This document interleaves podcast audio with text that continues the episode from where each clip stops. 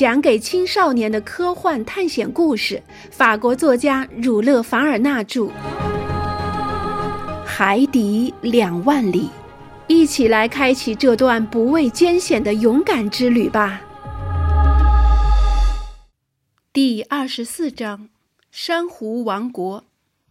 第二天，我一觉醒来，头脑特别清醒。令我惊讶不已的是，我竟然回到了自己的房间里。我的两个同伴想必也和我一样，被悄然不觉地送回了他们俩合住的房舱里。昨夜里所发生的事情，他们同我一样全然不知。要想揭开这个秘密，我只能指望将来的偶然机会了。我打算离开自己的房间，我又重新获得了自由，还是仍然是个囚犯？我可是完全自由了。我打开了房门。穿过通道，登上了中央扶梯。昨晚紧闭的舱盖已经打开，于是我就来到了潜水船的平台上。尼德兰和公赛伊正在平台上等我。我询问他们昨天夜里发生的事情，他俩什么都不知道。他们昏昏沉沉的睡着以后，没有留下任何记忆。醒来时感到非常奇怪，怎么会躺在自己的房舱里？至于鹦鹉螺号，在我们看来像往常一样宁静和神秘。此时，它以缓慢的速度行驶在洋面上，好像没有发生过任何变化。尼德兰用他那双犀利的眼睛注视着大海，大海茫茫浩瀚无垠。加拿大人没有发现任何新的东西，海面上既没有船只，也看不见陆地的影子。西风呼啸。大风掀起长长的波浪，我们在潜水船上感到十分明显的摇晃。鹦鹉螺号换过空气后，保持在平均深度为十五米的海水中行驶，以便迅速浮上海面。这种不同往常的航行方式，在一月十九日这天重复过多次。这时，船夫登上了平台，他那句老话在船舱里也能听见。至于尼莫船长，没有见到他露面。在船员中间，我只看见那个冷漠的侍者，他仍像往常一样准时、默不作声地给我们送饭。两点十分，我正在客厅里忙着整理自己的笔记，尼莫船长推门进来，我向他致意，他几乎察觉不到的还了礼，没有跟我说话。我又埋头做自己的事情。心里正希望他能对昨夜发生的事件做些解释，可他一声没吭。我仔细地打量了他，我觉得他面容疲惫，两眼发红，显然是因为没有很好睡觉的缘故。他的脸流露出一种深沉的忧伤，一种真正的悲痛。他不停地来回走动，坐下去又站起来，时而拿起一本书，又随手扔在了桌上。看过仪表，也不像往常那样做记录。看样子，他是一分钟也安静不下来。最终，他向我走来，对我说：“阿罗纳克斯先生，您是医生吗？”我真的没有料到他会提这个问题，以至于我看了他许久，没做回答。“您是医生吗？”他再次问我。您有好几个同事都学过医，如格拉迪奥莱，法国生理学家，莫金、唐东和其他人。的确，我回答说，我是多家医院的大夫和住院医生。在去博物馆工作之前，我曾经行医多年。很好，先生。显然，尼莫船长很满意我的回答。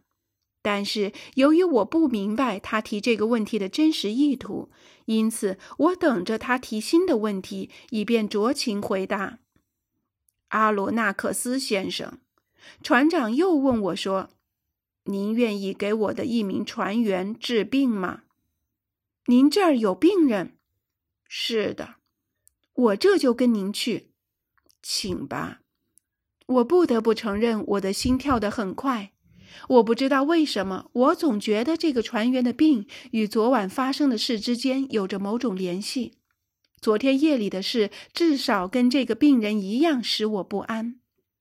尼莫船长领我来到鹦鹉螺号尾部，把我带进了位于水手舱隔壁的一间房舱。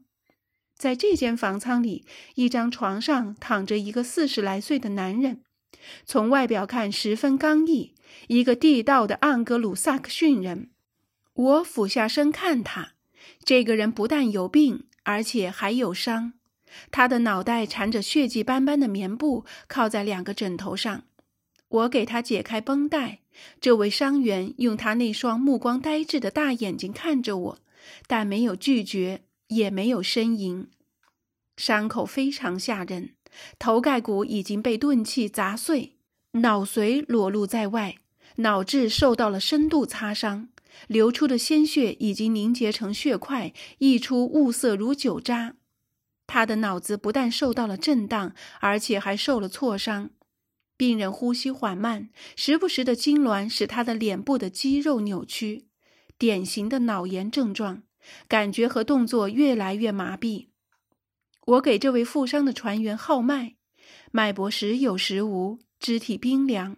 我看他将不久于人世，而且无法救治。包扎好这个不幸的船员之后，我还为他调整了一下他头上的绷带，然后转身问尼莫船长。他是怎么受伤的？这无关紧要。船长支支吾吾的回答：“鹦鹉螺号的一次碰撞震断了一根操作杆，正好砸在这名船员的头上。你觉得他的伤势如何？”我迟疑不语。您尽管说。船长对我说：“他听不懂法语。”我最后看了一眼生命垂危的船员，然后回答说：“他最多还能活两个小时，没办法救治了，毫无办法。”尼莫船长的手颤抖起来，几滴泪珠从眼眶里滚落下来。我还以为他生来就不会掉泪。我又观察了一会这个奄奄一息的船员，生命正在慢慢的离他而去。在笼罩着电灯光的病榻上，他的脸色显得越发苍白。我看见他聪明的脑门上过早的长出了皱纹，这大概就是长期以来他遭受不幸或苦难所留下的印记。我真希望能从他两片嘴唇里吐出的临终遗言中，意外地发现有关他一生的秘密。阿罗纳克斯先生，您可以离开了。尼莫船长对我说：“我把船长一人留在了这个生命垂危的伤员的房舱里，回到了自己的房间。我为刚才见到的情形所深深感动。整个白天，我始终因某种不祥的预感而躁动不安。这天夜里，我睡得不好，好几次从睡梦中惊醒，我仿佛听到了远处传来的叹息，犹如阵阵哀乐。”这难道是死者用那种我听不懂的语言发出的哀求？第二天早晨，我登上平台，尼莫船长比我先到。他一看见我就朝我走来。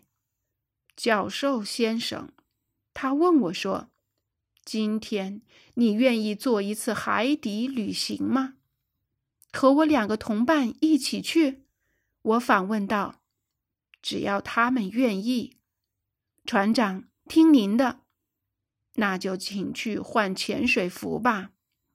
他只字未提那个垂死或者已死的船员。我来到尼德兰和公赛伊的船舱，向他俩转达了尼莫船长的提议。公赛伊急忙答应。这回加拿大人也表示乐意跟我们一起去。这时是上午八点。八点三十分，我们为这次旅行换好了潜水服，并且佩戴了探照灯和呼吸器。那扇双重门已经打开，尼莫船长身后跟着十来个船员。这时，鹦鹉螺号距离海面有十米深，我们的双脚踏上了这一深度的海底。一道平坦的斜坡通往一处高低不平的凹地，这块凹地大约有十五法寻深。完全不同于我上次在太平洋底散步时见到的凹地。这里没有细沙，没有海底草地，更没有海底森林。我立刻意识到，这就是尼莫船长那天答应要带我去的神秘地方，这便是珊瑚王国。